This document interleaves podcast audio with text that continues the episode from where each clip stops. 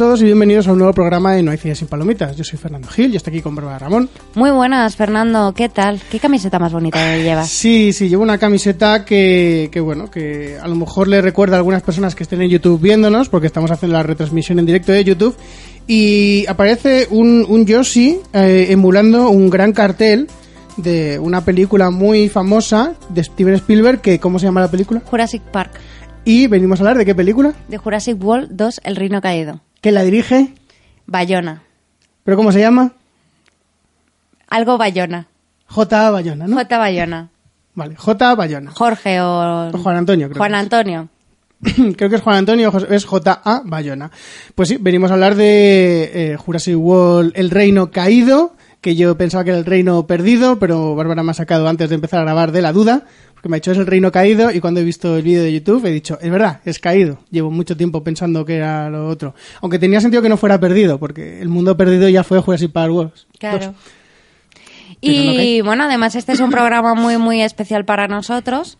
Sí, porque si nos lleváis un tiempo escuchando, más o menos como desde el primer programa, sabréis que empezamos este podcast con Jurassic World. La, el reinicio de la franquicia, por así decirlo, bueno, reto- cuando, retoma- cuando retomaron la franquicia de Jurassic Park, Sí, reinicio no, porque no reiniciaron no nada. reinicio, que la gente no se equivoque, porque lo mismo hay personas que piensan que, que la saga se reinició, hicieron un, un reboot totalmente, no, no, continuaron la historia de, de la trilogía antigua de Jurassic Park, pero empezaron una nueva trilogía, que era Jurassic World, que estaba protagonizada igual que esta por Chris Pratt y por Bryce Dallas Howard. Pero de eso vamos a hablar después de escuchar el tráiler y de que Bárbara nos cuente de qué va esta película. Pero primero, el tráiler. Está sedada. Vale, vale, ven. Bien.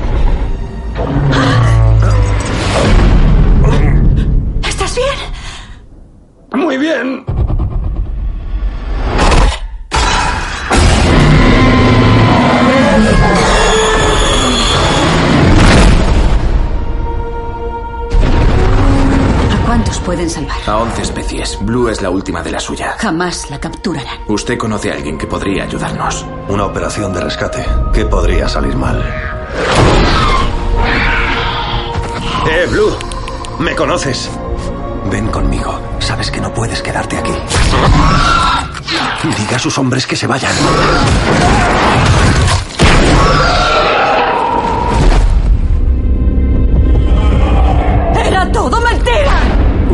Demostró que los raptores obedecen órdenes. ¿Nunca pensó cuántos millones valdría uno adiestrado? Van a venderlos. A Blue no. La quieren para algo más. ¿Qué es esa cosa? La han hecho ellos.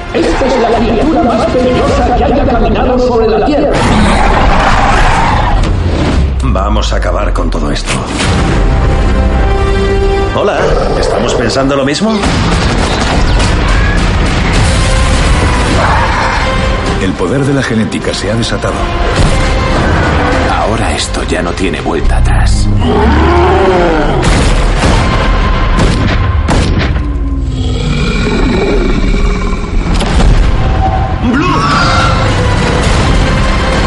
Si no logro volver, no olvides que tú me hiciste venir. Todo irá bien. Esos seres estaban aquí antes que nosotros. Y si no tenemos cuidado, estarán aquí después. Bienvenidos a Jurassic World.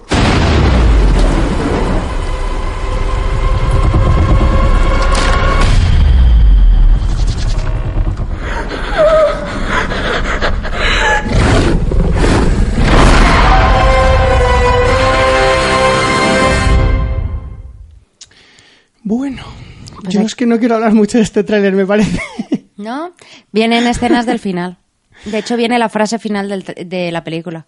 Eh, de hecho, viene la penúltima escena de la película. o sea, es que Me ha, me ha dejado muy loco este tráiler. Yo creo que cuando lo vimos en el cine era otro, porque yo no Sí, recuerdo... yo creo que vimos otro. Yo, yo recuerdo una escena específica del otro tráiler, del final del otro tráiler, que yo pensaba que iba a estar en la película en cierto momento, pero no está, y este tráiler no está. O sea que este tráiler no es el que yo vi, y por suerte, porque me habría enfadado mucho si hubiera visto este tráiler y luego me hubieran mostrado la película que me mostraron. Pero bueno, eh, Bárbara, cuéntanos un poquito de qué va Jurassic World 2, El Reino Caído, acá la película de Bayona.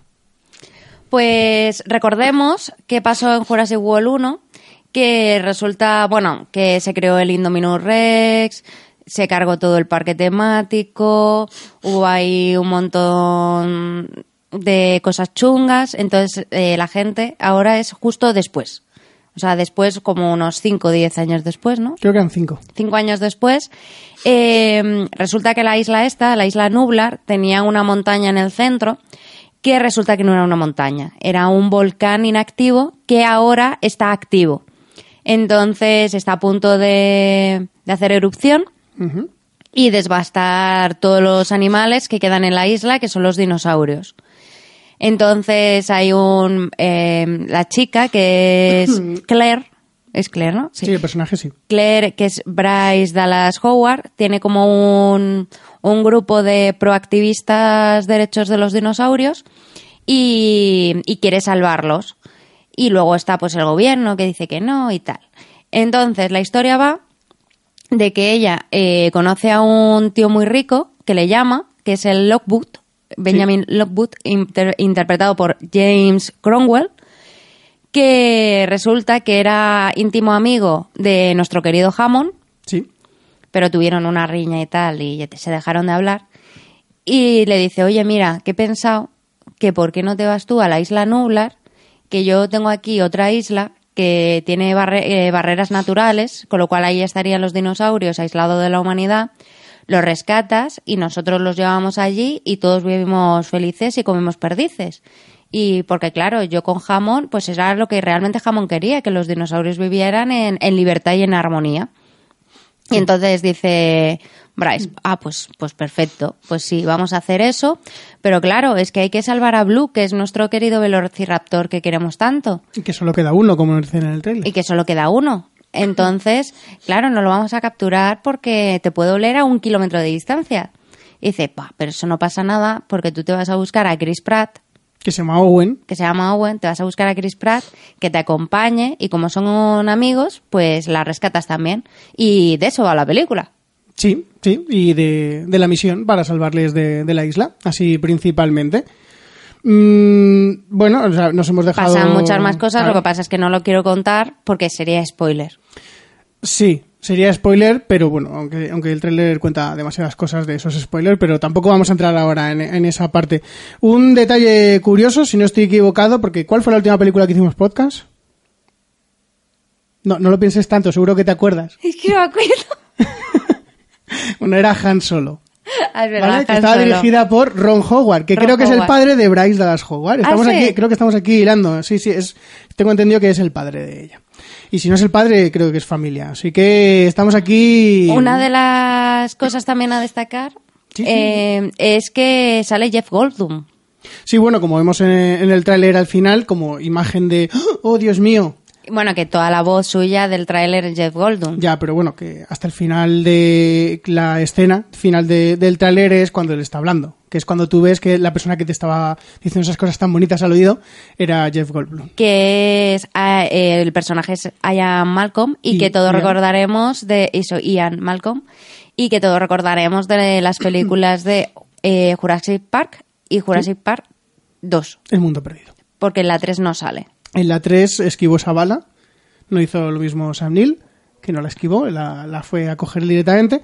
Pero sí, a ver, eh, Jeff Goldblum es bastante conocido, de la mayor parte de la gente, y, y si estás escuchando esto, te sonará por lo que dice Bárbara, porque estaba en las dos primeras de Jurassic Park, pero bueno, él ya era famoso de antes con, con La Mosca, por ejemplo. Sí. Un peliculón. Que creo que creo que está todavía en Netflix. y yo la tengo en DVD Y es un peliculón. Eh, tengo además las dos versiones que hicieron de la mosca Ah, la antigua y la nueva Vale. La- en un pack especial Ya me, imagino, ya me imagino que la antigua no te la habías comprado tú así de, de motu propio. Y bueno, además la eh, también hace una serie policíaca, que ahora mismo no, no me acuerdo cómo se llama, pero que está muy bien, que es de uno que ve fantasmas. De que él es policía y ve fantasmas. Y creo que sale también en Ley y Orden, Acción Criminal. Lo de Ley y Orden me suena más. Lo de la otra serie Sí, estoy, es- es- estoy entrando en su IMDB porque es no sé una de serie que es de una serie de un policía que ve como, como fantasmas y así eh, hace crímenes, o sea, resuelve crímenes, pero Los solo no, no los hace, pero solo duró una temporada y a mí me dio pena porque a mí era una serie que me gustaba mucho.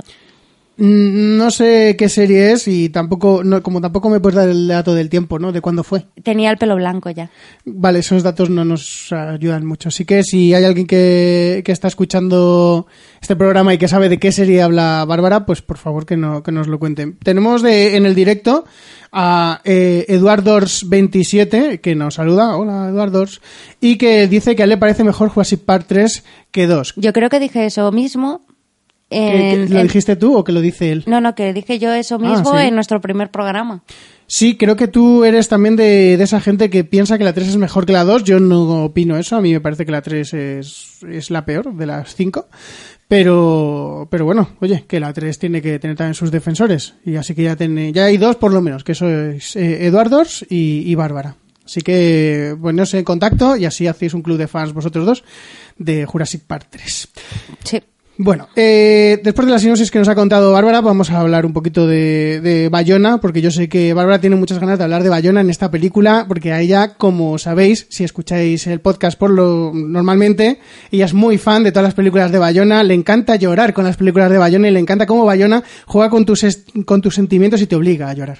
Sí, eh, soy súper fan de, Bayona. Creo que he visto todas las películas de Bayona y que no me ha gustado ninguna, Eso es un 100%, ¿eh? Es, es complicado conseguir eso. incluyendo esta.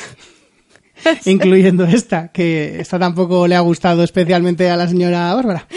Sí, o sea, porque, bueno, cuéntanos, Fernando, qué películas ha hecho este señor. Bueno, pues a ver, Bueno, seguramente... este, este señor es español, Claro, recordemos. seguramente, eh, por lo menos la gente española, la gente de España le conocerá por la primera película que, que hizo, que es El Orfanato, que estaba producida por Guillermo el Toro, que a mí Guillermo el Toro, por lo general, no me, no me hace mucho tilín. Pues a mí es la película de Bayona que menos me ha disgustado.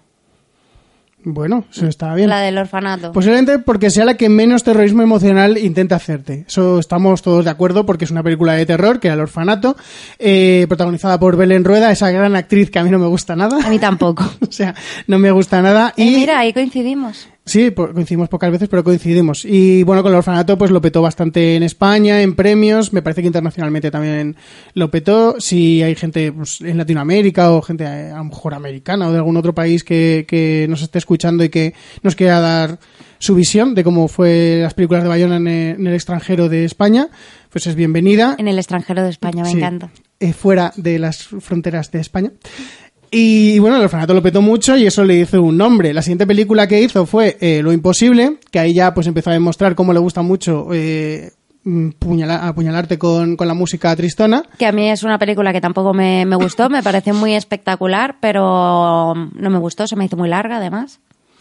A mí me gusta, pero mm, la segunda vez ya le notas demasiado las costuras. Y lo bueno que tuvo esa película, aparte de que estuvo pues protagonizada por Naomi Watts y Ewan McGregor, que son dos personas bellísimas y que siempre lo hacen muy bien, yo no sé cómo lo hacen. Ewan McGregor, además, a mí, yo soy súper fan de Ewan McGregor, me encanta. fue que nos descubrió, por lo menos en España, porque en Inglaterra ya era muy famoso, a un actor que yo creo que Bárbara no se acuerda de que le conoció ahí, pero que actualmente lo está petando mucho como Spider-Man, porque uno de los hijos era Tom Holland. ¿Ah, sí? Un- el hijo mayor era eh, el actor Tom Holland, que actualmente es Spider-Man. Y, y, bueno, en España le conocimos gracias a Lo Imposible. O sea que Bayona ta- algo malo no hizo, por lo menos en esa película. A ver, si yo no digo que elija mal a los actores, a mí Ewan McGregor me gustó un montón. Ya, bueno. Pero igual McGregor en ese momento estaba un poquito de capa caída. Eh, la siguiente película que hizo es otra de esas que a Bárbara le encanta, que es Un monstruo viene a verme, de la que ya hicimos programa. Sí, y que a mí es una película que me pareció súper aburrida, súper lenta, súper larga. No quiero decir muchas cosas del este porque entonces parecerá que estoy atacando a Bárbara y tampoco quiero que parezca eso. Pero a mí Un monstruo viene a verme me gustó bastante. Me parece que estaba mejor construida que lo imposible en lo que es el clímax de Voy a hacerte llorar. Me parece que está mejor justificado y mejor dirigido. Pero bueno, puedo entender la opinión de Bárbara, aunque no la comparto. y aunque me cuesta comprenderla, pero la puedo comprender.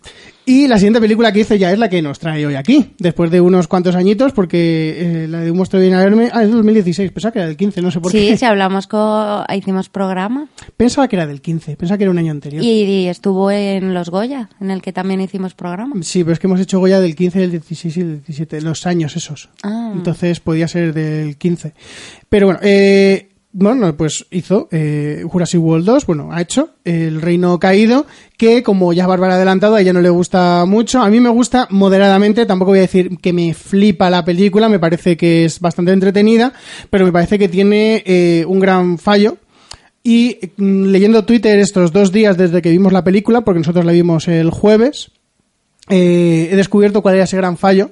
Porque la dirección de Bayona me parece que tiene escenas que están bastante. No voy a decir que sea arriesgada, pero está bastante mejor planteadas que, por ejemplo, en Han Solo, que ya dije que Ron Howard pues es un tío que no arriesga nada. o sea, Por ejemplo, a mí Ron Howard pues me gustó.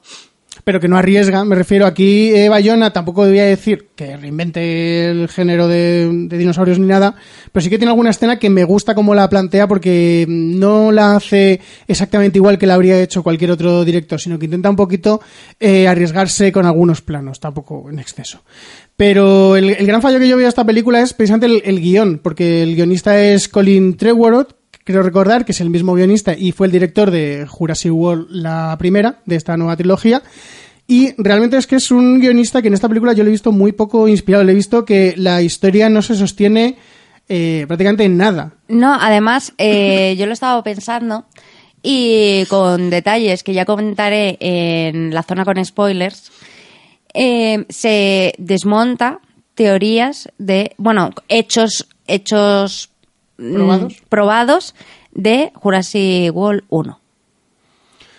Eso me lo vas a tener que explicar luego, porque ahora mismo no Es sé. que si lo digo ahora, No, no, no, pues por eso, por eso, spoileo a por eso, la sí, sí, gente. sí, sí, que eso, eso Pero lo cuentas recuérdamelo luego y te lo cuento. Eso lo cuentas luego porque a mí me interesa bastante. Yo supongo que a la gente también porque no tengo ni puñetera idea de qué está hablando en este momento. Eh, entonces, eh, yo creo que el mayor, fa- el mayor fallo que tiene esta película es el guionista, Colin Trevorrow. Bueno, que está coescrita también con Derek Connolly. No le vamos a dar toda la, toda la mal hecho a- al otro. Voy a ver qué ha, qué ha escrito Derek Connolly, porque a lo mejor Derek Connolly también se lo menciona. Bueno, tiene, parece ser que ha ganado algún premio, porque su foto es un premio, que él con un premio, entiendo. Ah, bueno, también escribió el guion de Con. Eso ya le, eso ya le da un poquito. Y el guion de Jurassic World. Oh, y está escribiendo el guion de Star Wars Episodio 9. Este hombre, desde luego, no está consiguiendo muchos fans míos. Eh, pero bueno, vale, sí, no voy a quitarle todo el mérito a, mm, a Colin Trevorrow, pero el- el- lo que ha hecho con, con Derek a mí me parece que es el mayor fallo que tiene la película, porque eh, el director puede gustarte más, puede gustarte menos el estilo que tiene mm, en ciertas escenas, la música te puede gustar más o menos de Michael Giacchino, pero lo que es el guion, a mí personalmente, ya solo hablando de la historia, no, no metiéndome en profundidad en el guion, ya solo lo que es la historia del guion me parece que es una historia muy, que no se sostiene, que es muy, muy vacía, muy inconsistente. A mí es que lo que es todo el guion a mí no me, no me ha gustado, o sea, porque, mm, a ver, sin entrar mucho en spoilers, a mí, por ejemplo, Jurassic Park, em, El Mundo Perdido, eh, la de Jurassic Park 3, que no recuerdo cuál sobrenombre tenía, No sé si tenía sobrenombre, ¿eh? y la de Jurassic World me gusta porque es personajes que van a un sitio, se descontrola algo, pasan cosas y se soluciona la papeleta. Y aquí no, o sea, es van a un sitio, pero luego cambiamos de escenario y luego pasan otras cosas y no es no está tan bien. es, eh, está muy, muy deslavazado. Es, eh, tienes ideas y tú luego dices, pues ¿cómo la junto? Pues con escenas insustanciales y con escenas muy mal montadas. O sea, tiene sketch, podemos decir que tienen todos una historia común, pero que para mí no se sostienen como conjunto. A lo mejor alguna escena sola, pues está muy bien, pero, pero poco más. Luego hablamos un poquito así de, lo- de los personajes en, abstracto, podemos decir, un poco así por encima. Y el personaje de Owen a mí me parece que eh, se lo han cargado bastante. Me parece que en la primera película eh, crean un personaje como canallita, tal, no sé qué, burlón, y en esta película le han se han visto muy inspirados por lo que está haciendo Chris Pratt en Guardianes de la Galaxia, le han querido meter como ciertos toques de humor que a mí personalmente me parece que no le pegan demasiado. No, es que Chris Pratt era como el Han Solo de los dinosaurios. Sí, era un canallita, a ver, hacía chistes, pero eran chistes de humor negro, Era muy burlón. como sí. el que vemos en el tráiler de, de eh, si me pasa algo, recuerda que he venido por tu culpa. Sí. Pues ese es el Chris Pratt de, de Jurassic World 1. Pero aquí hace chistes que es en plan de... mm, no, es que no te pega Chris Pratt, no te pega. No, no te pega Owen, porque Chris Pratt sí que le pega. Bueno, sí, son los pero- chistes de, Pero de no, no, no te pega Owen, porque Owen molaba un montón en la 1 Mm. de lo serio que era, porque era ahí como un cachas, un valiente, un, un guerrero. Y aquí es como, pues vámonos de, de party. Sí. Luego, luego en la zona con spoilers eh, podemos dar más ejemplos, pero así en, en general el personaje de Owen me parece que lo han destrozado bastante.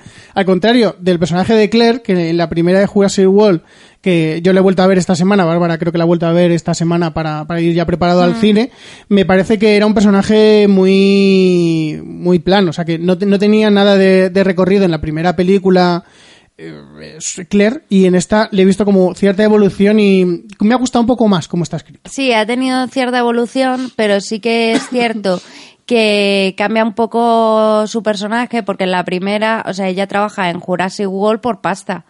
Y, y se la ve como una mujer de negocios y tal, y aquí de repente se convierte en un altruista en pro de los dinosaurios y es un cambio muy radical para el personaje, eh, bajo mi punto de vista. Y luego además yo creo que desvirtúa también un poco la historia. Pero vamos, que es la decisión que han tomado los guionistas. Para mí no es la decisión acertada, pero es que si no, no hubiésemos tenido película, yo creo. Puede, puede ser, pero a mí me gusta más esta Claire que la de la primera, también porque la de la primera estaba hecha un poco para que te cayera mal. O sea, estaba hecha para que te resultaba desagradable porque los protagonistas eran los niños. Y los niños querían a su tía, que era Claire, y Claire pasaba de su culo totalmente. Y luego además el, el tema de, por ejemplo, que fue muy discutido en la primera de los tacones, aquí pues no pasa.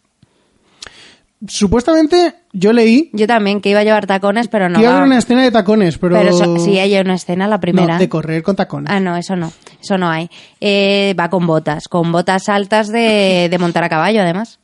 Sí. Eh, luego, bueno, podemos hablar un poquito de James Cromwell, que lo ha nombrado antes Bárbara, que hace Benjamin Lockwood, que es un personaje que se han sacado un poquito así de la manga, pero que dentro de sacarse de la manga tiene sentido. Quiero decir, te- Encaja te, con la te- historia, te lo, te lo encajan y dices, bueno, a lo mejor no he escuchado en mi vida hablar de él, pero la justificación que me dan para que no lo haya escuchado, mm, te la puedo comprar. Puedo decir, es un poquito así pilladita con los pelos, pero eh, puede ser creíble en cierto, en cierto momento. Bueno, y vuelve a salir nuestro amado Dr. Henry Wu, interpretado por B.D. Won, que todos recordaréis de las anteriores películas de Jurassic Park, y En Jurassic World. Ley y Orden, Sí.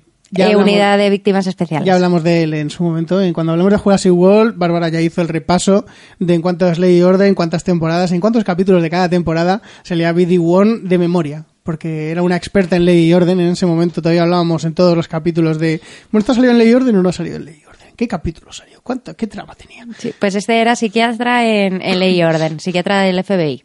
Y tampoco desvelo mucho, pero también sale una actriz que es eh, colaboradora habitual de, bueno, habitual entre comillas, porque solo creo que salió en el orfanato de, de mm, este hombre de Bayona, que es eh, Geraldine Chaplin, que hace un pequeño papel en la película bastante insustancial. Hija de Charlie Chaplin. Sí, y creo que tía de Ona Chaplin, que Ona Chaplin es la que era la mujer de Rob Stark en Juego de Tronos y que mucha gente sabrá cómo acaba. Sí. No lo voy a decir ahora por si acaso. Pero vamos, Geraldine Chaplin, que hace un pequeño papel, eh, también la recordaremos de una película española que es El Hable con ella. Ah, vale. El orfanato, que Al- también es español. Sí, Hable con ella, que hace un papelón en Hable con ella, la verdad, a mí me gustó mucho, que hace Sí. de profesora de ballet. Y, y aquí también hace bastante buen papel. A mí me parece un poco desaprovechado el personaje de Geraldine Chaplin, porque le podían haber dado mucho más juego. Es que es más en plan un poquito cameo de... Mira, es un personaje pequeñito, no necesito que hagas un alarde de interpretación y, y tú y yo ya hemos trabajado antes, sabemos cómo trabajamos, te lo doy a ti. Sí, pero vamos, que yo creo que podían haberle dado mucho porque eh, Geraldine Chaplin es una gran actriz y creo que si le hubiesen dado más líneas a su personaje se lo hubiese podido sacar mucho más partido. Sí, eh, yo una pequeña crítica, siguiendo con, con otras cosas, con detalles un poco más técnicos de la película que le puedo, ten- que le puedo poner, Es que, a ver, eh, los dinosaurios están muy bien hechos, pero como que me cantan demasiado. O sea, no los veo tan a la última como en otras películas o como pasó, por ejemplo, en Jurassic World 1, que en su momento tú la veías y decías, ¡Uy, qué bien hechos están los dinosaurios! Mm, No toques por el ordenador, pero no me canta mucho. En Sí. este caso sí me cantan. Sí, en Jurassic World eh, yo creo que los efectos especiales estaban bastante mejor y también estaba mejor la fotografía. Sí. En cambio, en Jurassic World esta, eh, tanto los efectos especiales cantan un montón, excepto en, en las escenas del tiranosaurio Rex, que yo creo que utilizan el mismo animatronic. Yo creo que hay dos o tres escenas importantes que usan una, un animatronic y son en las que están más cerca de- del dinosaurio. Pero que solo lo hacen con... Con algunos, Con, sí. el, con el tiranosaurio Rex. Yo la creo escena del tráiler. Yo creo que sí, la escena del tráiler, la del helicóptero que sale al principio de la película y luego la de la primera del tráiler que está Bryce subida, bueno, muy de cerca al Sí, tiranosaurio que Rex. Chris Pratt está abrazadito. Yo creo que el tiranosaurio Rex es el que está mejor hecho, pero porque ut- utilizan exactamente el mismo que en Jurassic Park y el mismo que utilizaron en Jurassic World. Y el tema de, por ejemplo, a mí me cantó mucho el CGI y fíjate que a mí nunca me canta. Ya, eso es verdad. O sea, a mí nunca me canta el CGI, pero esta vez sí que me cantó, sobre todo en una de las escenas que vemos también en el tráiler de la película, que es cuando el reencuentro de Chris Pratt con Blue. Ahí me cantaba un montón que realmente no estaban en la selva. Sí. bueno, a ver, es que eh, todas las escenas del, del Velociraptor, en la primera mm, ya me parecía muy complicado hacerlos bien. Y Pero estaban- hicieron- mejor Y los hechos. hicieron bastante bien, pero en esta es cierto que... en la primera eran cuatro y en esta es uno. ¿Cómo es posible que con solo un Velociraptor seas incapaz de hacerlo igual de bien que lo hiciste con cuatro? Sí, sí, sí, y ya no solo eso, sino que Chris Pratt en la selva, o sea, olvida el Velociraptor. O sea, es que se notaba mogollón Bueno, vale. y en la primera no. O sea, ¿qué pasa? ¿Que la primera estaban en la selva de verdad y en esta no? Pues lo mismo en la primera le pusieron a lo mejor una ramita de, de palma o lo que sea. Esta, esta, los efectos especiales de esta están mucho peor que Jurassic World, bajo mi punto de vista. y, y vamos, eh, siempre hablamos de los efectos especiales. A mí nunca me encantan ni los CGI, ni las pantallas, ni este tipo de cosas. Y en esta sí que me ha cantado. O sea, es que eh, es algo que, que, que me asombra. Además es que Bayona, otra cosa no, pero los efectos especiales lo hace muy bien. Por ejemplo, una de las escenas más espectaculares que tiene Bayona es la escena mm, inicial de la película de Lo Imposible. Bueno, Inicial, inicial no. Pues sabía que ibas a decir esa, la del maremoto. Sí, la del maremoto de lo imposible. Bueno, no la inicial inicial, pero la inicial de la aventura, digamos. Sí. Y, y es una escena impresionante. Además, la forma en la que está rodada es una forma muy complicada y demás. Y le hizo con cuatro duros. Y la hizo con cuatro duros. Y además Bayona siempre hace escenas de, de agua, que las mete prácticamente, yo creo que en todas sus películas tiene escenas con agua. Yo creo que en el, intern- en el internado, perdón, en el orfanato no. Pero tampoco estoy seguro. Pero bueno, sí, que mete Y- normalmente esas escenas. Y, por ejemplo, la escena que tenemos inicial de esta película en el agua, yo creo que también está bastante mal hecha y me sorprendió mucho porque, a ver, Bayona, tío, que te has montado un maremoto, un tsunami impresionante y ahora no me puedes hacer una escena con... Pues eso, con, con agua aquí, que hay dos escenas con agua, la inicial de la película y luego otra que, está por la mitad, Que sale en el tráiler. que sale en el tráiler, que es con, con, Con la la- bola... con el giroscopio. Con la bola de hámster. Y, y ya te digo que es que las dos escenas están bastante mediocres. Y a mí me sorprendió precisamente por eso, porque, a ver, a mí la película de lo imposible no me gusta, pero yo reconozco que la escena del tsunami es una obra maestra de los efectos especiales. Eh, a ver, yo comparto tu opinión de lo del agua en la segunda. En la primera, yo creo que precisamente porque la ruedan de noche, que como ya hablé cuando, cuando hicimos el programa de Batman v Superman, eh, normalmente cuando hacen escenas de CGI por la noche es porque es mucho más fácil confundir al espectador, que el espectador se lo crea. Esa la, la compro más. Se nota un poquito, pero no me canta tanto como la otra, que es que la otra se nota demasiado, que, Claro. que es, que, que es Pe- CGI. Pero, es que es lo que hablamos. O sea, una escena eh, que cuando vas a utilizar escenas de efectos especiales, que no quiere que se note mucho, que quieres engañar al espectador, las ruedas de noche, como si, bueno, simulando que, que es de noche, y tienes a un tío como Bayona que está, digamos, especializado en hacer este tipo de escenas complicadas de agua con efectos especiales y me la picias, pues es en plan de Bayona, no, tío, yo esperaba de ti mucho más en cuestiones de efectos especiales. Sí, pero que yo, yo la, yo la primera escena no me, no me canta tanto, por lo menos en- cuando la hemos visto ahora en el cine, a lo mejor en los revisionados me canta más, porque todo yo por lo menos en los revisionados me fijo muchísimas más veces en los pequeños detallitos. Yo soy muy detallista de, "Hmm, aquí hay un fallo de raccord y esas cosas, de esas cosas. Yo ahí le voy a dar mi suspenso a Bayona porque me ha decepcionado en ese sentido. Tampoco Para- ibas con muchas esperanzas. Hombre, pero para una cosa que me gusta que hace el hombre este, digo, joder, pues sigue haciéndolo bien, tío, sigue haciéndolo bien. En en los efectos especio- eh, especiales y visuales de Un monstruo viene a verme, también lo comenté cuando grabamos el programa, que están muy bien hechos. Y que no me lo sepas hacer en esta película, que seguramente habrás tenido muchísimo más presupuesto, me parece de vergüenza. ¿Sabes de quién es la culpa? ¿De quién? Seguro que es de George Lucas, porque seguro que era Light and Magic los que han hecho los efectos del CGI. Entonces es culpa de George Lucas, como todo en este universo. Eh, yo quiero decir dos apreciaciones. Una, eh, antes de ver la película, yo leí una entrevista a Bayona. Si vais a leer entrevistas a Bayona, no lo hagáis, yo creo, porque el tío se supone que no tiene que contar nada de la película y cuenta como una anécdota de una cosa que mete en la película que es del final casi, o sea, es de- del clímax final. Y yo cuando leí la entrevista, pues no reparé, en plan, dije, bueno, pues yo qué sé, habré hecho esto porque será la típica escena que pones al principio de, de escena inicial. Pues no, es una escena del final. ¿Vale? El tío la dice en plan de, no, es que esta escena yo siempre quise meterla, pues no sé qué, es en plan, vaya, una cállate, ¿no? O sea, estás promocionando tu película, no, encima no, me la spoiles. Ba- eh, Bayona.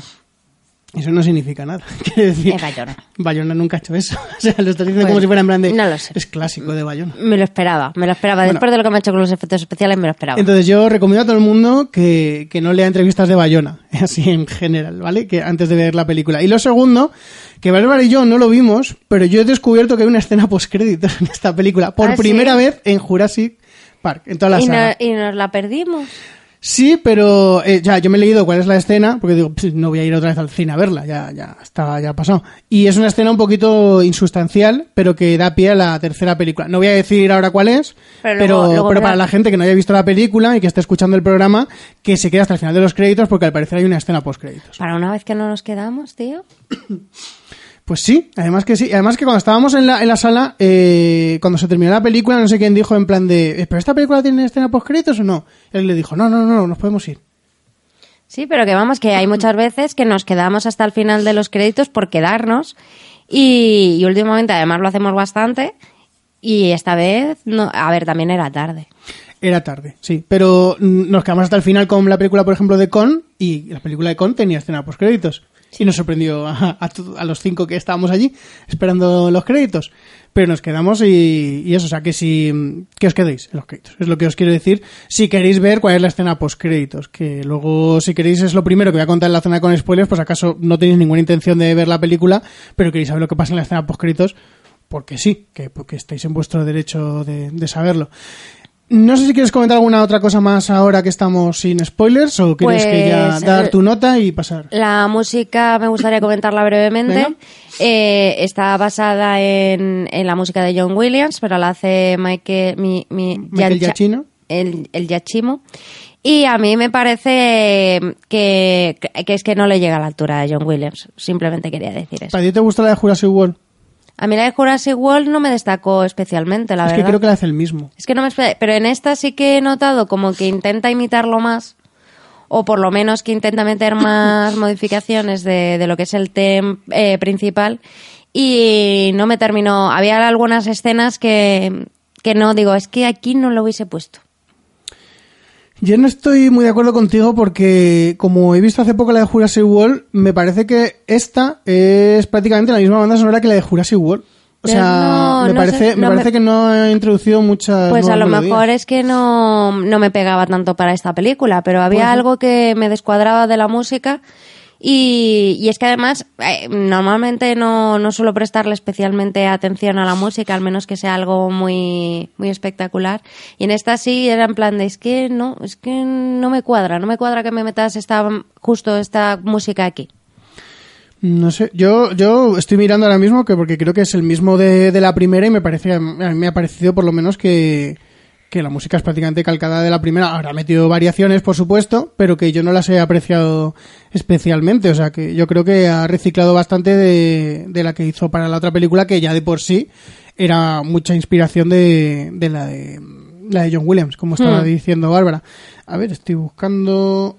Y sí, nada, sí, la hizo. Pero sí. es eso, que me ha descuadrado más. A lo mejor es porque esta película no. A ver, la película de Jurassic World, bajo mi punto de vista, la 1, es bastante más espectacular y tiene muchísima más acción que esta, bajo mi punto de vista. Entonces, quizá eh, ese tipo de música para, para una película de más acción sí me cuadra más, pero para esta había escenas que, que me. de- que me de- descuadraba un poco. Y luego, aparte, también me gustaría comentar que, aparte del alivio cómico de Chris Pratt, tenemos el alivio cómico de otro chico, Sí, de, que es de el Franklin. de Franklin, que es Justice Smith.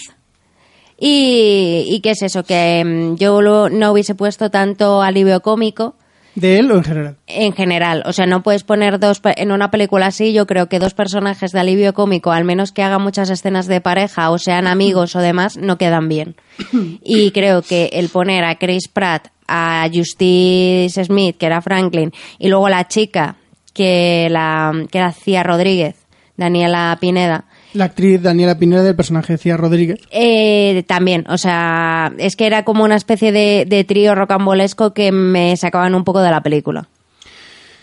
Mm, a ver, yo coincido en que meten demasiado alivio cómico, pero es que mm, tampoco quiero desvelar mucho, pero en cierto momento eh, el personaje de Owen como que deja de ser tan gracioso, deja de intentar ser tan gracioso como era antes, eh, porque empieza a ser Franklin el que hace el alivio cómico. Yo creo que se pasa el testigo para que Franklin sea el que tiene todos los chistes y el que tiene todos los momentos cómicos y el personaje de Owen intenta otra vez ser lo mismo que era en la primera. No sé si es que lo han dirigido dos personas distintas y nos están vendiendo que Bayona la ha dirigido él solo o que cada parte del guion, en la primera mitad y la segunda mitad, la escribió cada uno de los dos guionistas y luego la unieron. Porque a mí me parece eh, eso, que al principio Owen es como intenta ser mucho más gracioso y en cierto momento el que empieza a ser todo el rato gracioso es Franklin.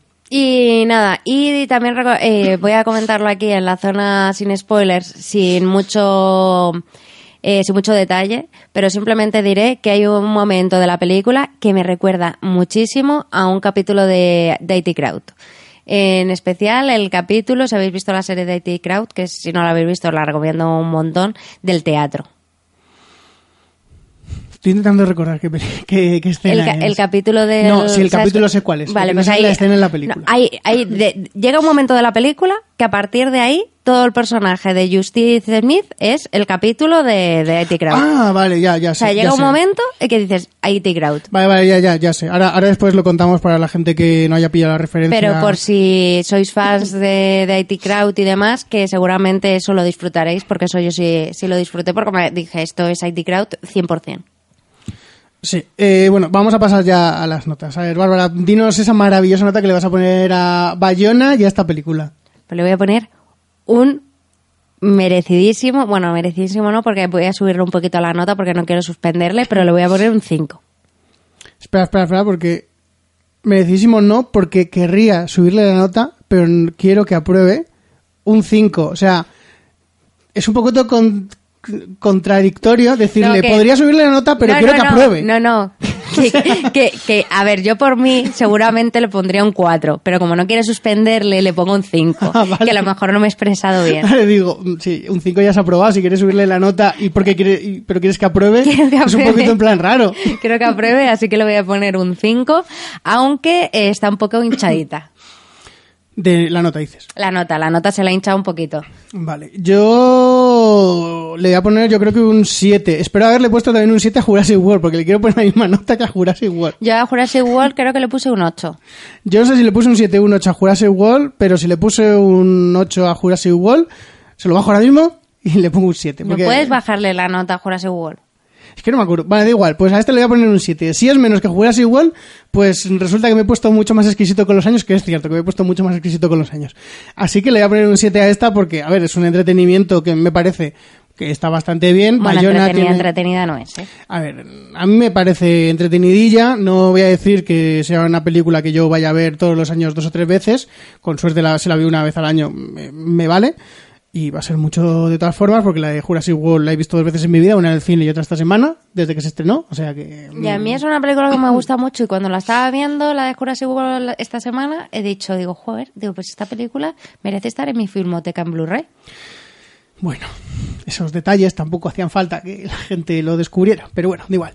Que le quiero poner un 7 a esta porque me parece entretenidilla, me parece que tiene sus problemas como ya he dicho del guion, pero que Bayona tiene algunos momentos que digo, oye, pues muy bien Bayona, me gusta que hayas intentado hacer aquí algo original, te haya salido bien o te haya salido mal, pero de verdad, el tráiler, mm, nosotros lo hemos puesto, pero si no os habéis prestado atención en el tráiler, no, no lo veáis ni nada, ¿vale? Porque por esas cosas que hemos contado antes.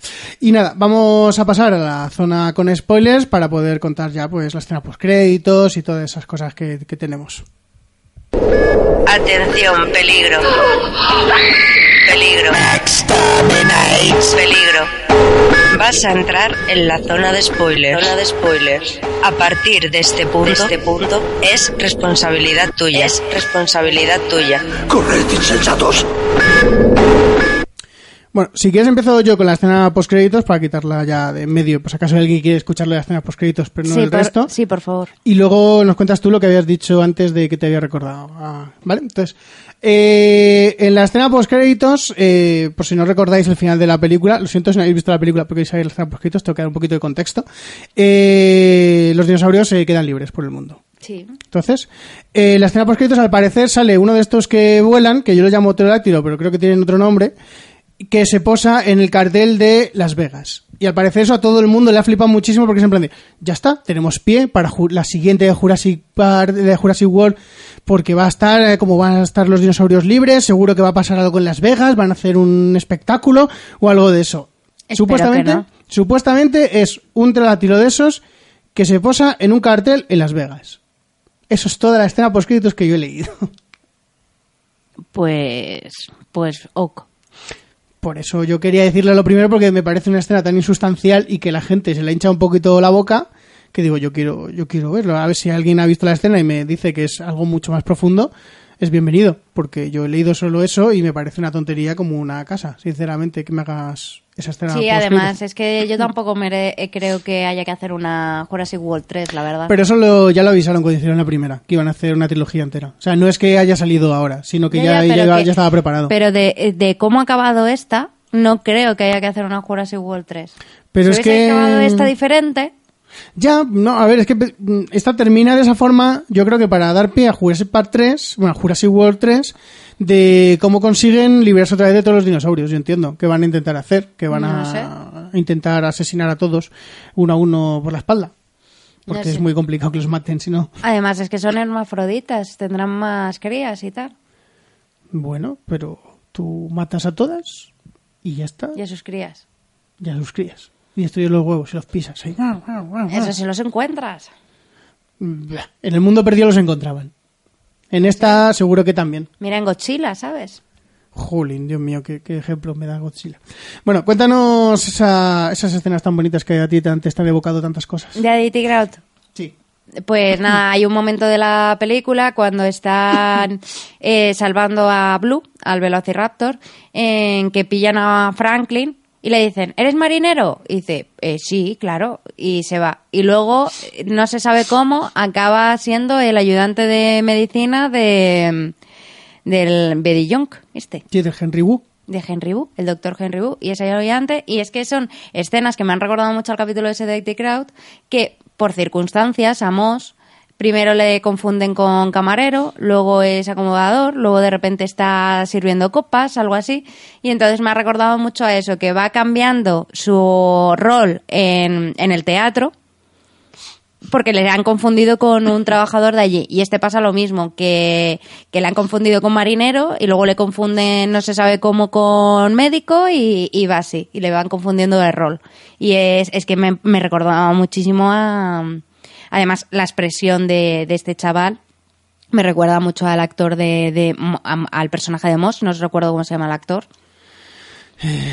Richard Ayemodi o algo así. Sí, tiene un nombre rarísimo. Y, y me recordó mucho a IT Crowd. Digo, anda, mira, como IT Crowd. Tiene, tiene, tiene sus reminiscencias. Eh, Eduardo Ors, eh, a raíz de la escena postcréditos que he contado, nos comenta que esa premisa para Jurassic World 3 le suena muy a serie B y que la cuarta sería ya un crossover con Sarneido. Y tal como va la saga, yo no lo descarto. ¿eh? Sí, yo tampoco lo descarto. que además la de Sarnado la tengo ganas de verla, que no la he visto nunca. Es muy mala, pero esa es muy entretenida. También es de, Dios mío, qué mala eres. Pero no puedo dejar de mirar. Es como un accidente, no puedes dejar de mirarlo. a pesar de lo horrible que es. Y nada, y lo que quería decir antes de que había cosas en el guion que descuadraban con la película de Jurassic World es precisamente la escena de las bolas de hámster. Porque en- recordemos que en Jurassic World eh, decía la, mm, lo que es eh, que la bola de hámster era capaz de aguantar un disparo de un calibre 50. Sí. Y de hecho el Indominus Rex la muerde y sí que se nota que puede morderla porque es mucho más fuerte que un calibre 50, pero le cuesta. En cambio en esta debe ser una bola más endeble porque cuando se cae al agua y empieza a entrar agua por debajo y demás, aparece por allí Chris Pratt para salvar la papeleta y resulta que coge una pistola normal, o sea, no un calibre 50, será a lo mejor un 38. Normal no, ¿eh? Porque las pistolas normales no disparan bajo el agua. Bueno, ah, esa es otra cosa. Pero que pongamos que las pistolas disparasen debajo del agua, que esta Vale. conversación la hemos tenido muchas veces. Ya, pero yo quería apreciarlo, por si acaso la gente no se había dado cuenta de eso, que yo en el cine dije, pedazo de arma que tienes, ¿eh? Porque parece la típica la típica pistola de policía, pero Sí, dispara bajo el agua. O sea, yo creo que la pistola que lleva Chris Pratt debía ser un 38, como mucho. Pues yo no soy tan experto en calibres.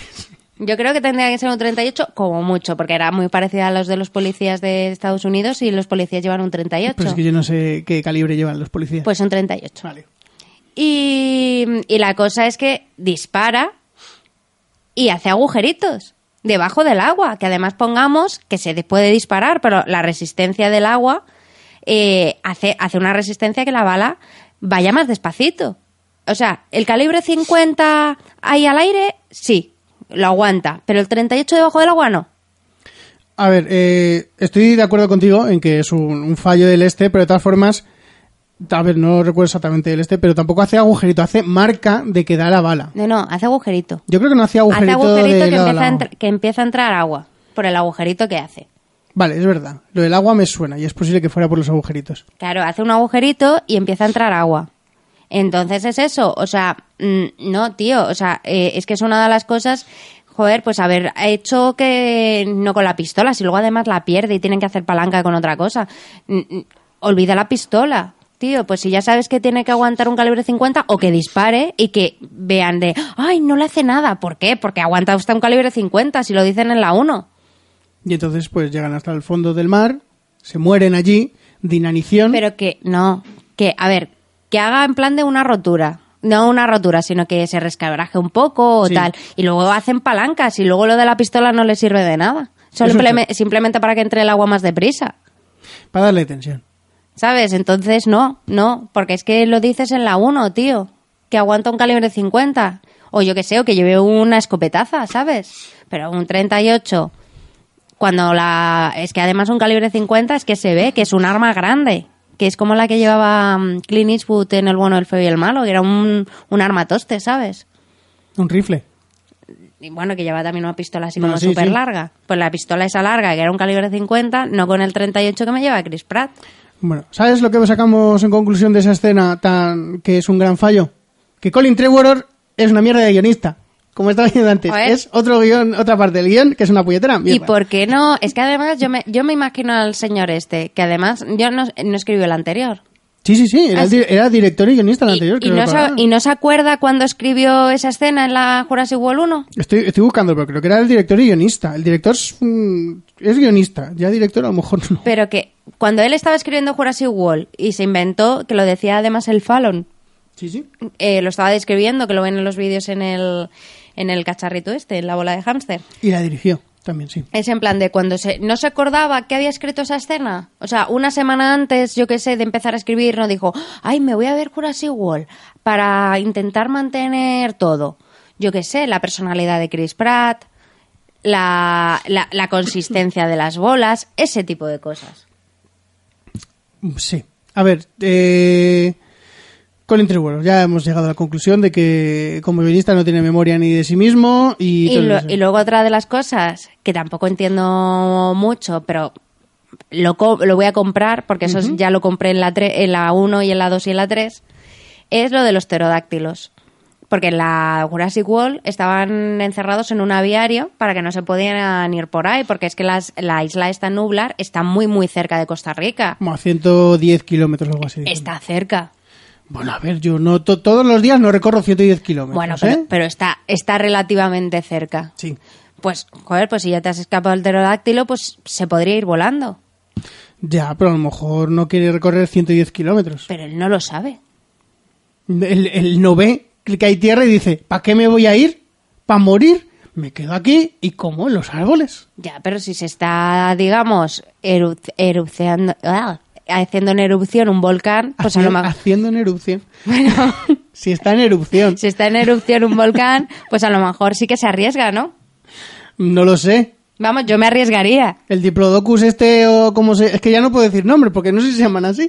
El Diplodocus este que se queda en el muelle en la escena tan bayona de, de cuando le está llegando la, la nube de ceniza Sí, y empieza y a llorar. Y, a- y además parece que está pidiendo, ay, pero no os vayáis, que me he quedado yo aquí. ¡Hola! ¡Que sigo aquí! Sí, sí, sí. a mí- ¡Ayúdame! Ay, yo he de reconocer que Piecito me dio pena. Sí, yo le llamaba tan piecito en mi cabeza cuando estábamos viendo la película. Piecito me dio pena. Pero que era una escena muy bayona y una escena muy, muy larga.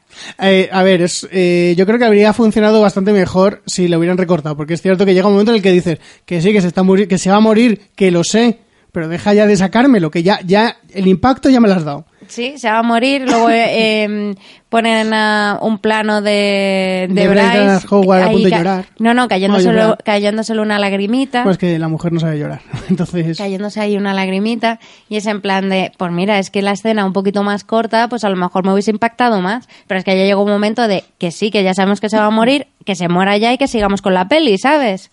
eso coincido con Bárbara en que la escena estaba muy alargada, pero me parece que consigue un poquito encogerte el corazón de, ay, pobre piecito, que no ha llegado a tiempo porque es muy lento. Es le, muy- pesa, le pesa el culo y no ha llegado. Es muy lento, a mí me dio pena el piecito. Sí, pero, pero la escena era muy larga. Vamos a hablar de, de otra escena bastante destacada que está en el tráiler, que es el momento en el que le tienen que sacar sangre a- al Tyrannosaurus Rex porque el Velociraptor eh, ha sufrido, bueno, le han pegado un tiro a Blue y, pues por lo que sea, ha sobrevivido porque le pega un tiro desde muy cerca. O sea, quiero decir que no es que se lo, se lo pega a, a, a 10 centímetros de la piel. Ni eso, esa prácticamente a quemarropa. a prácticamente a quemarropa y, y sobrevive porque es un porque Blue es muy fuerte y es una mujer empoderada y esas cosas.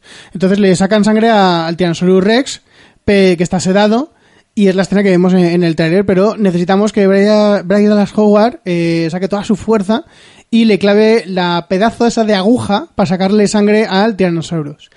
Que ya de por sí yo digo, mm, muy fuerte tiene que ser esta muchacha, ¿eh? Sí. Porque, si el velociraptor que tiene la piel más finita, la bala se le ha quedado a 2 centímetros de la piel, para clavarle esa aguja, la aguja tiene que estar hecha de adamantium o algo. Sí, entrar. y que luego aparte que yo que sé, que Chris Pratt eh, estará más fuerte. Ya, pero Crispa dice, yo tengo que sujetarla. No, yo no entendí eso, ¿vale? Que yo tampoco entiendo si está sedada y además ¿qué va a sujetar? Chris Pratt, o sea, ¿qué va a sujetar? Si es un tiranosaurio Rex, que es en plan de ¡no te muevas! y te lo va a mover con el poder de su mente. Pues, joder, pues que Chris Pratt coja la aguja. Si es que además, si es que cuando se empieza a mover el tiranosaurio Rex, a Chris Pratt le mete unas hostias. Sí, como es normal en todas estas películas. Claro, pero que es que yo es algo que no entendía. Que tiene que sujetar el que tiene que sujetar. Que, que te acabo de decir que yo tampoco lo O entendí. sea, y es en plan de, pues no será mejor que Chris Pratt meta la aguja. Sí, pero entonces perdemos ese momento súper Porque- épico en el que está a punto de morir, pero salta a través de los dientes del Tyrannosaurus Rex para escapar. Sí. que sí. se nota un montón que está saltando entre cajas, porque se ve que la boca esa nunca ha estado allí y nunca estará. Y, y luego dice, dime que tienes la sangre. No, a lo mejor sí que era el animatronic, ¿eh? Mm, Yo lo vi demasiado falso. Si era el animatronic, está, está muy- parecía falso. A mí me parecía... No sé, Rick, parece a, falso, ¿eh? a mí no sé, pero vamos, que, que... Porque yo al principio digo, pues será para localizar la vena.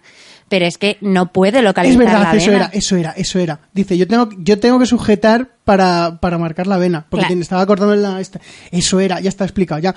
Era necesario que Bryce Dallas Howard. Claro, pero que eh, está para localizar la vena, pero que es que estamos hablando que es un reptil de sangre fría. Que es que no va a localizar así la vena entre las escamas. Bueno, pues nada, Colin, lo siento mucho. Otro fallo más que tiene tu guion. Hoy, hoy creo que Colin O sea, no duerme tranquilo. ¿eh? Yo no soy veterinario, pero vamos, yo creo que así no le vas a localizar la, la vena. Yo no lo sé, realmente no había ni pensado en ello hasta que lo ha dicho ahora Bárbara. Así que, Y además, que es en plan de que está apretando, pero que eh, Bryce Dallas Howard realmente se la clava en sitio random. eso es verdad.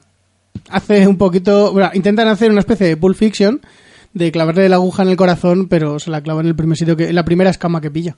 Claro, o sea que es que tampoco, vamos, que no es, no es algo que entiendo. Una de las cosas que no hemos comentado en la zona sin spoilers, pero es que sale mm, el hombre este bajito de Doctor Who. Toby Jones, bueno, de muchos sitios. Sí. Sale en un capítulo de Doctor Who y ya es el tío de Doctor Who, parece ser. Sí. Pero es Toby Jones. sí. Que a mí me ha gustado, eso sí me ha gustado mucho su personaje. No lo hemos comentado en la zona sin spoilers porque es como el director de la casa de apuestas. Es que... eh, Bueno, la casa de apuestas no, casa de subastas, subastas. Es que en la zona sin spoilers no podíamos contar que es el jefe de la casa de subastas que está trabajando con el asistente de James Cromwell que le está traicionando para poder vender los dinosaurios. Porque posiblemente eso en la parte de, de sin spoilers no porque la cosa bueno. Es que los- sale en el tráiler. que, lo, eh, que claro, que se supone que lo van a llevar a otra isla, pero luego resulta que no, que se lo llevan a la casa de este señor para venderlo como armas de guerra. Que tiene un sótano que, que ni Bruce Wayne. Y que necesita además a Blue, muy importante, porque como es una es, es una Velociraptor, entre comillas, mansa, Es un raptor, sí. mansa es Velociraptor, Sí, pero que es un raptor, Ah. digo. que es entre comillas mansa, pues entonces necesitan su sangre para hacer un pues otro dinosaurio de estos genéticos que hace aquí el doctor para poder utilizarlo de armas de guerra. Sí, que es que yo sigo pensando en el tráiler. ¿A quién se le ocurre eh, mostrar tantas cosas en el tráiler como el Indoraptor? Que es una de las partes de la sorpresa de la película, descubrir el nombre y, la- y cómo es el Indoraptor. Sí. Pues tú no te preocupes, que el tráiler final de Jurassic World, El Reino Caído, te lo va a mostrar y tú no vas a Sí, necesitar que ni ir al además cine. el Indoraptor es una mezcla entre el Tyrannosaurus Rex y el Velociraptor. No, es una mezcla entre el Indominus Rex y el Velociraptor. Ya, pero el Indominus Rex como tenía cosas de Tyrannosaurus Ya, bueno, pero que es la mezcla del Indominus Rex, que ya era una mezcla de muchas cosas, y este lo han mezclado con un Velociraptor, que realmente el Indominus Rex ya tenía mezcla de Velociraptor, Sí, porque en la pero- primera película lo dicen. Claro, lo que pasa es que este es más pequeño, Sí, es bastante más pequeño. es más manejable, sí. Y, y es eso, o sea, que es que no. Yo es algo que no entiendo. Además, es que eso es lo que menos me ha gustado de la película. El tema de, de que se los lleven a la casa y que se, se organice una jungla de cristal, ¿sabes? O sea, no es, es algo que no me ha gustado. Yo tanto como Jungla de Cristal no veo que se monte, pero es Bueno, que... Me refiero con jungla de cristal a aventura por un edificio. Dios mío, ¿eh? Yo Qué me- referente. Yo me intento. Vale, vale, sí, yo también te había entendido porque yo no lo veo como tampoco Jungla de Cristal. Que de todas formas, eh, iba a decir algo antes de que me cortaras y se me ha ido. Pero que el Indominus, eh, bueno, el, el Indoraptor, este, que es cierto que, que tiene una pinta muy de muy mala, tiene una pinta de, oh Dios mío, este tío sí que este tío sí que nos mata a todos. Yo no sé cómo lo hacen en todas estas películas, pero siempre el, velo- el, el Velociraptor debe ser súper pequeño y súper agresivo y todo lo que tú quieras, pero es que él solo es capaz de cargarse a cualquier dinosaurio del universo, prácticamente junto con alguien más. Además, a mí los Velociraptor, en esta película me han recordado todavía más, porque vemos escenas de los Velociraptor cuando son pequeñitos, me han recordado un mogollón a los gatos. Mm, en general. Sí, a los gatos en general, en- el cómo cazan, el cómo se preparan, el cómo jugaban con sus juguetes, o sea, es que me han recordado muchísimo a, a los gatitos. A lo mejor se han inspirado en, en los felinos, porque como los felinos tienen mucho, mucho ese, ese rollo. Ahora que, ahora que hemos dicho eso, me he acordado de cuando he dicho lo de que el Velociraptor prácticamente se puede cargar al Indoraptor él solo y lo hace. Eh, es precisamente la escena que decía antes de, de Bayona en la, en la entrevista, porque Bayona decía en una entrevista, yo es que siempre eh, me, me- la gente de mi equipo decía que no sabían por qué quería hacer una pelea entre, entre el Velociraptor y el Indoraptor en el cuarto de una niña. Yo decía, porque yo siempre de pequeño he tenido, eh, cuando yo jugaba de pequeño siempre he querido que se peleen en mi cuarto y también puse la escena en la que el Indoraptor entra en el cuarto de la niña y la niña está asustada porque yo de pequeño tenía mucho miedo de que eso me pasara a mí y es como... que- Bayona, estás enfermo. pero que me acabas de contar dos de las escenas del final. Sí. O sea, dos de las puñeteras escenas del final me las acabas de contar en una entrevista promocionando tu película. O sea, te ha faltado decir, no, ya, yo siempre quise hacer que el Velociraptor hiciera caer el Indoraptor y que el Indoraptor se clavara los colmillos del Triceratops para morir. Claro. Pero- y mi equipo decía, ¿qué forma más estúpida de morir? Ya, pero yo siempre he querido que muera así. Pues es como si haces eso en una puñetera entrevista. Pues ya te digo. Y luego, a ver, el tema de la niña clon. Eso me ha dejado muy loco porque digo, no entiendo a qué viene. Es que lo de la niña clon me ha sobrado mil.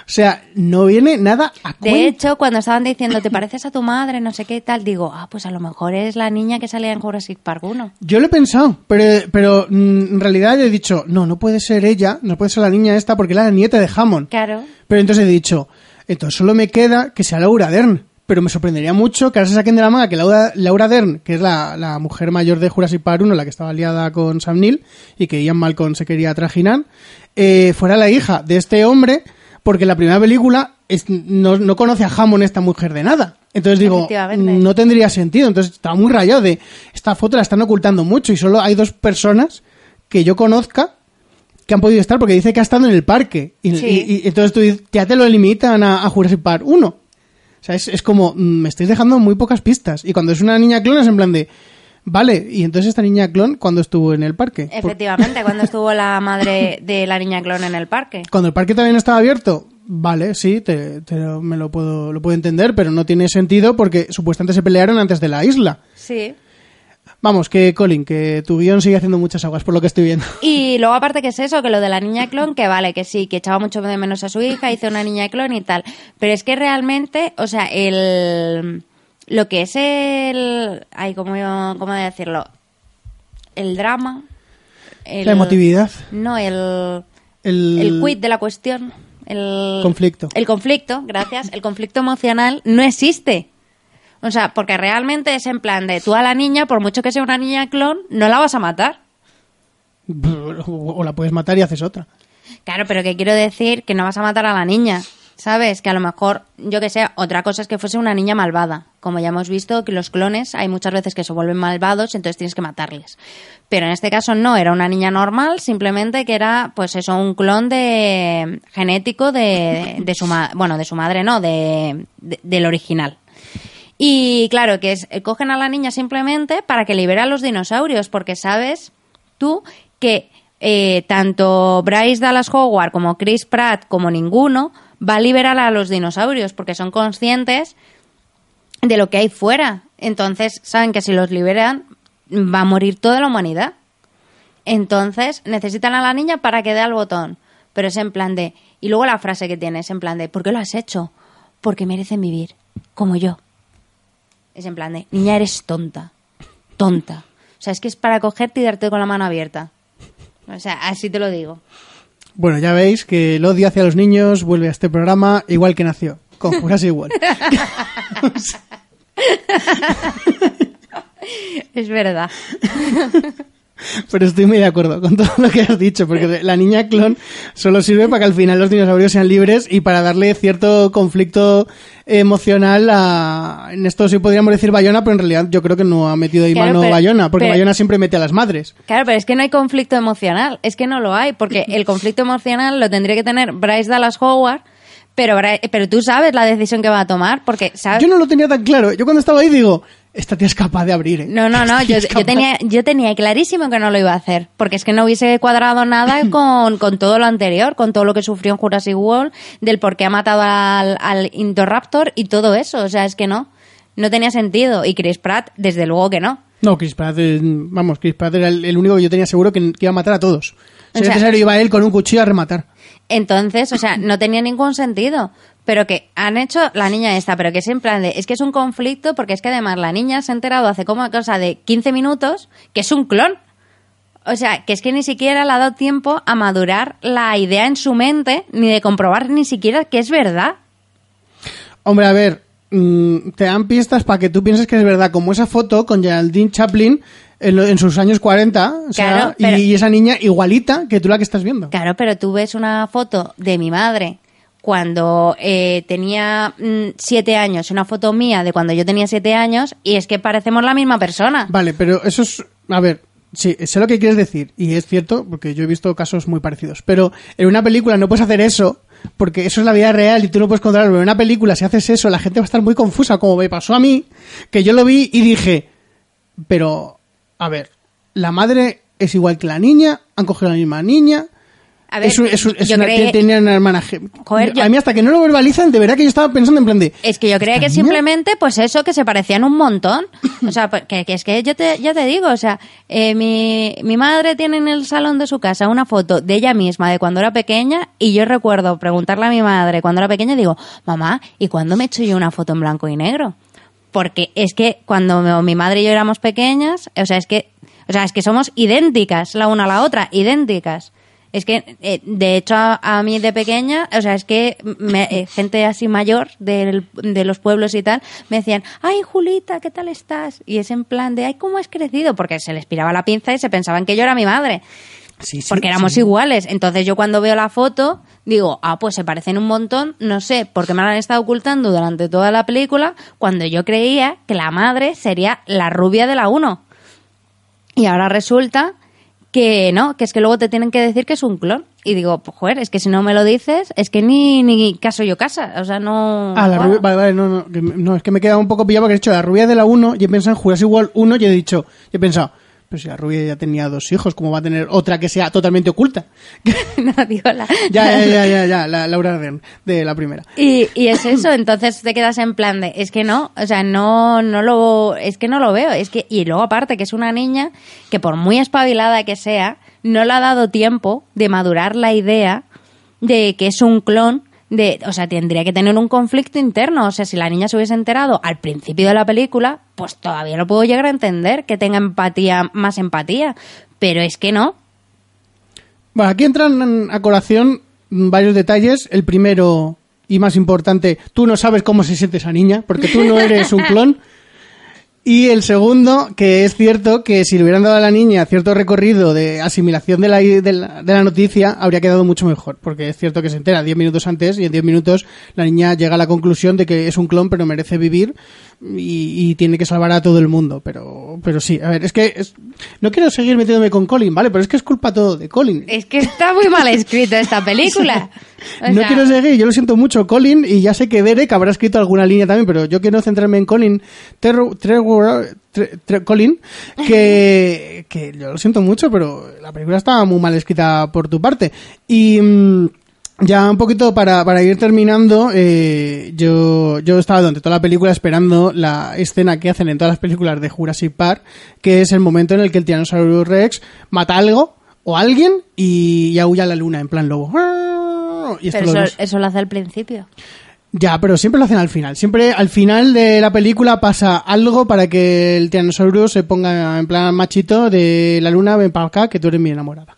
Y en este caso, pues lo que hace es que mata al malo, que estaba interpretado por Rafe Spall, Ellie Mills, era el personaje, no lo hemos nombrado en todo el programa, lo mata y dice, pues ala, pues yo ya, ya he hecho mi ofrenda a los dioses, y, y le, y le grita, que ya lo vimos en todas las películas y que a mí me parece un- una cosa, ya es la marca de la casa, de, de Jurassic Park.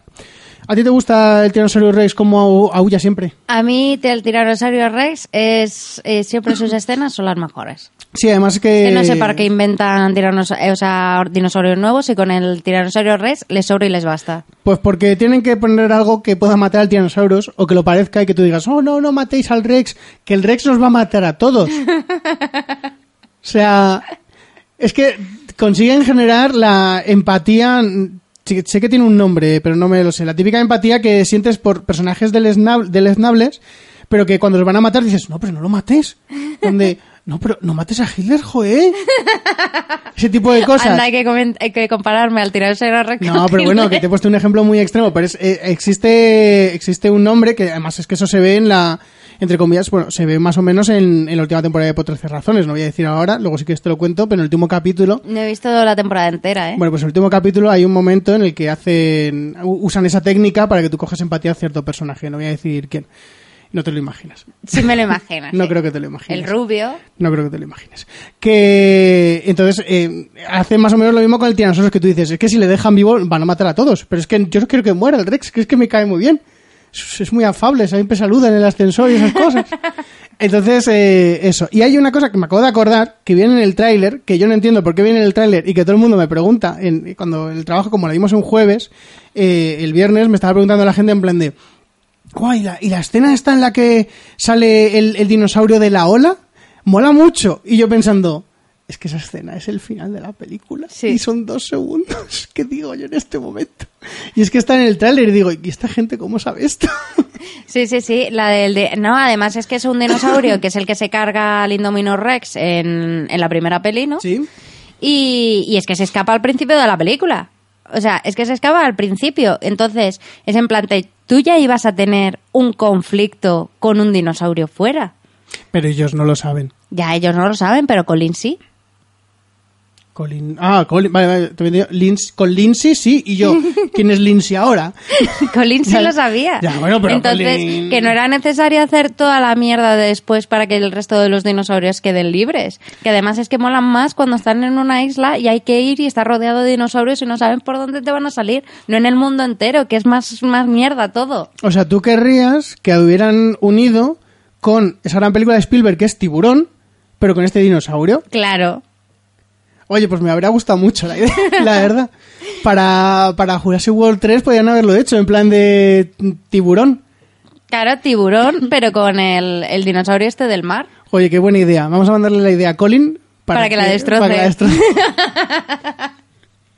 bueno, no sé si, si quieres contar alguna otra cosa de la película. Yo creo que la hemos dejado bastante por debajo de lo que la gente podría esperar a lo mejor. Sí, y además es que ahora nos damos cuenta de que tu nota a lo mejor ha sido demasiado alta. No, yo sigo pensando, a ver, eh, puede, el guion puede ser una puñetera mierda, pero puede seguir entretenida. O sea, Sarnido es una mierda, pero es entretenida. Hombre, ya, pero si te gusta Y, ser Sar- y Sa- ya, pero Sarnido no le voy a dar un 7 en mi vida. o sea, Sarnido está por lo menos tiene buenos efectos especiales. La otra es que... Bueno, eh, a buenos ver, efectos especiales, eso ya No has visto Sarnido, no has visto No, no, Sarnido. no, Sar- visto. Sarnido es que, a ver, es muy consciente de la serie B y la, bueno, la serie mierda que es. Es muy consciente y se ríe de ello. Pero es que no tiene nada bueno. O sea, lo único bueno que tiene es que no aburre. Pues mira, ya tiene algo mejor que esta. Para ti, a mí esta no me, a ver, esta no me aburrió especialmente. Hay momentos más, más coñazo, sí, pero no me, no me ha aburrido especialmente. Pero bueno, ¿qué, qué es eso? ¿Alguna otra cosa más? No, finalicemos. Bueno, vamos a terminar ya porque el programa se está quedando a lo mejor un poquito largo y la gente ya está cansada de que nombremos a Colin en esos términos. Así que vamos a escuchar los métodos de contacto y nos despedimos. Nos podéis encontrar en nuestra página web nohaycinesinpalomitas.com, en nuestra cuenta de Twitter, arroba cine y y también estamos en Facebook y Google Plus como No hay cine sin palomitas. Y nos podéis escuchar, aparte de nuestra página web, en iVoox y iTunes en el canal de No hay cine sin palomitas. Y si queréis enviarnos vuestras ideas, propuestas o simplemente quejas, nos podéis escribir a nohaycinesinpalomitas.gmail.com Bueno, Bárbara, cuéntanos dónde pueden leerte, escucharte, esas cosas. Pues a mí me podéis escuchar aquí en No cine sin palomitas, por supuesto. Y eh, me podéis escribir en mi cuenta de Twitter, que es arroba luxbardj, luxbardj, o si no, mejor aún, en mi cuenta de Instagram, que es arroba luxbarasecas, en el que estoy más activa, pero no tanto como os gustaría. Bueno, bueno, bueno, bueno. La gente que está escuchando esto se lo ha perdido, pero ha guiñado el ojo a la cámara. Ha sido un momento de seducción total a, esta gente que nos esté viendo en, YouTube en este momento. Eh, mira, precisamente Eduardo eh, nos pregunta si va a volver No hay doctor sin palomitas. Pues sí, cuando vuelva Doctor Who, volverá No hay Doctor sin palomitas. Que además no grabamos el especial de Navidad. que nos falta el especial de Navidad, que de Así hecho que cuando yo- vuelva la nueva temporada yo creo que podemos grabar el especial de Navidad y luego la temporada. sí, yo creo que, que de hecho podíamos hacer algún especial de la temporada pasada, como hemos hecho, y unirlo al especial de Navidad y luego ya empezar con la nueva temporada. La nueva temporada es a finales de este año, si no creo me que es en equivoco. otoño, ¿sí? Sí, eh, no sé si es especial de Navidad y ya empieza la temporada, Creo que no, creo que es temporada y luego especial. Creo que primera y temporada. pero por supuesto que No hay Doctor sin Palomitas volverá, porque es uno de los programas que más alegrías nos da. Y nos lo pasamos muy bien viendo Doctor Who y, y- y investigando y haciendo nuestras teorías locas. Y que es, que es por lo que más me gusta a mí grabar Doctor Who, por hacer teorías locas. Muy bien. Eh, a mí me pueden leer en Twitter como FGilalar, que no escribo demasiado, ya lo sabéis, pero cuando escribo, escribo. Eso es un de hecho irrefutable. Y en Instagram. Y en Instagram, que es eh, Casil, que me encantaría que Bárbara lo deletreara, porque pues siempre lo digo yo. y para- es K-A-S de Sevilla, L de Lérida. Muy bien, que ahí pues voy subiendo algunas veces fotos. Este fin de semana he subido dos o tres ya, pero antes de eso llevaba ya un tiempo sin subir y nada, pues cosas que, que me gusten o cosas que me llamen un poquito la atención. Tampoco esperéis que suba demasiadas cosas ni que sean cosas muy sesudas, nada, simplemente pues tonterías que a mí me gustan.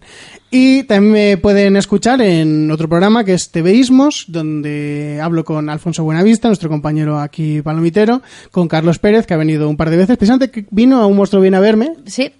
a grabar el programa para que la gente tenga un poquito el, el concepto y con Breiso Corral, que es un guionista que seguro que habéis visto alguna película o habéis visto alguna serie donde él era guionista, así que fijaros porque es muy, es muy bueno, donde hablamos un poquito de, de cómics y tebeos de una forma muy amateur y nada, nos lo pasamos muy bien y sale uno cada mes. Y nos podréis ver a los dos junto con Alfonso Buenavista en el 5 y 6 de octubre en JPOT en Madrid Capital, en los teatros Luchana. Y además nos podréis ver y oír y escuchar y disfrutar de un directo.